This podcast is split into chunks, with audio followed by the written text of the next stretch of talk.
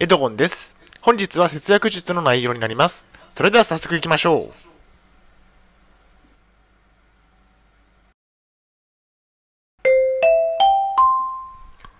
はい、H キャップチャンネルにようこそ。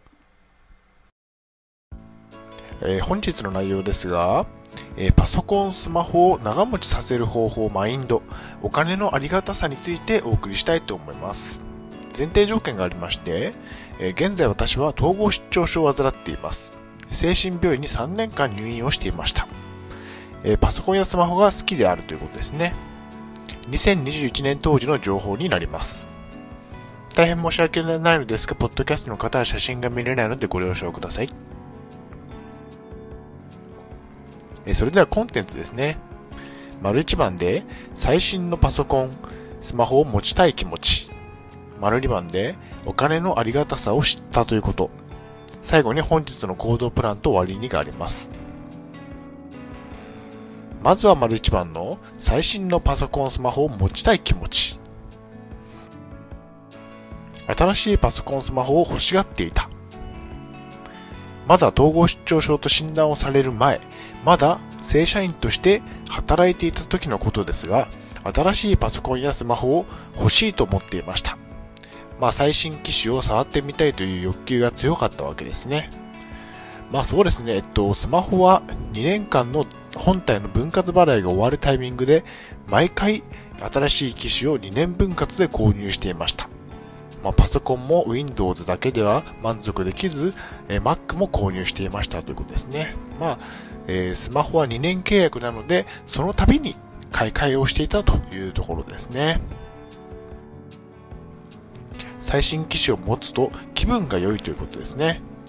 やはり最新機種を持つと気分が良かったですね。電車の車内では最新機種を手に持ってすごいだろうと心の中で思っていました。まあ、電車の車内ですごいだろうと思うのは、まあブランド物のバッグや時計を持つのと感覚的には似ているマインドになっておりますね。まあ、見せびらかしていたというところですね。まあ、自己満足の世界ですね。そして、まあ、新しい機能を試してみたいという気持ちもありましたね。また、お財布携帯がどんなものか、モバイルスイカがどんなものか、指紋認証ってどんなものか試したかったですね。まあそういう気持ちもあったわけですね。毎回の2年 ,2 年の分割払いが終わるタイミングで最新機能の搭載された機種を購入していました。ワクワク感がたまらなかったですね。まあお給料ももらえるしということで、また昔に、昔は働いていたため、えーお給料も毎月もらえていました。お給料の中から最新機能の分割払いをすればよかいいのだ、いいだけだと考えていたんですね。やはり毎月20万円のお給料がもらえればお金を無駄遣いしてしまうものですね。まあ、収入が増えれば増えるほどお金も、えーっと使いたくなってしまうというところが人間の、えー性本能であるということですね。次に、えーお金のありがたさを知ったということですね。まあ、えー統合失調症で働けなくなったことで収入が激減してしまったというところですね。まあ、働いていた時は、毎月20万円をもらえて、さらにボーナスまでもらえて、まあ、いい生活ができていたわけですね。まあ、統合失調症を患って、障害者となりました。働くことはできず、障害年金をもらうことになりました。最長で3年間の入院も経験しました。まあそんな中で、まあ、収入が収入が激減してしまって、さらに頼れる家族もいなかったため、えー少ない収入の中で生活をしなければいけなくなりました。まあ、このような状況にななり、気づいたことはお金のありがたさですね。毎月10万円での生活。障害年金は決して多くはなく、毎月10万円です。この中で生活をしなければいけません。もう障害年金だけで生活をするようになって4年が経過しましたということですね。まあ、パソコンやスマホを買い替えたいという気持ちもありましたが、思いとどまりました。顔認証を試してみたかったり、最新の MacBook も欲しかったですね。お金を貯めて購入はできたということですね。10万円生活を4年間してきて、毎月少しずつの貯金をしてしてきました。お金も少しは貯まり、最新のパソコンやスマホを購入しようと思えばできましたね。しかし、10万円生活をしていく中で、お金はとても貴重なものなのだと感じられました。そうしたら、新しいパソコンやスマホにお金を使うことにためらいを感じました。まだ今使っているパソコンやスマホは使えるし、わざわざ新しい機種を買わなくても良いと考えられましたね。そして、え、パソコンやスマホには愛着が湧くというところですね。買い替えをしなかったわけですが、そのおかげで今使っているパソコンやスマホには愛着が湧きましたね。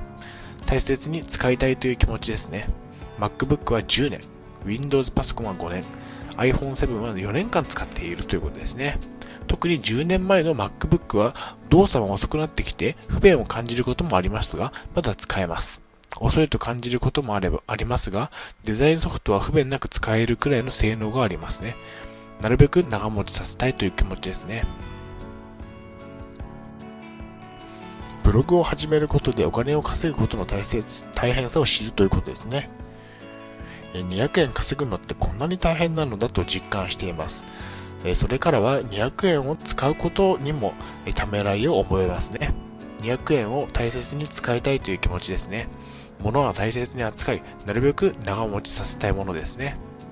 まあ結論としましては、たった200円でも稼ぐのは大変です。パソコンやスマホは大切に使って長持ちさせることが重要ですね。はい、お疲れ様でした。ありがとうございました。それでは本日の行動プランに入っていきたいと思います。物を大切に使って長持ちさせましょう。お金のありがたさを知りましょう。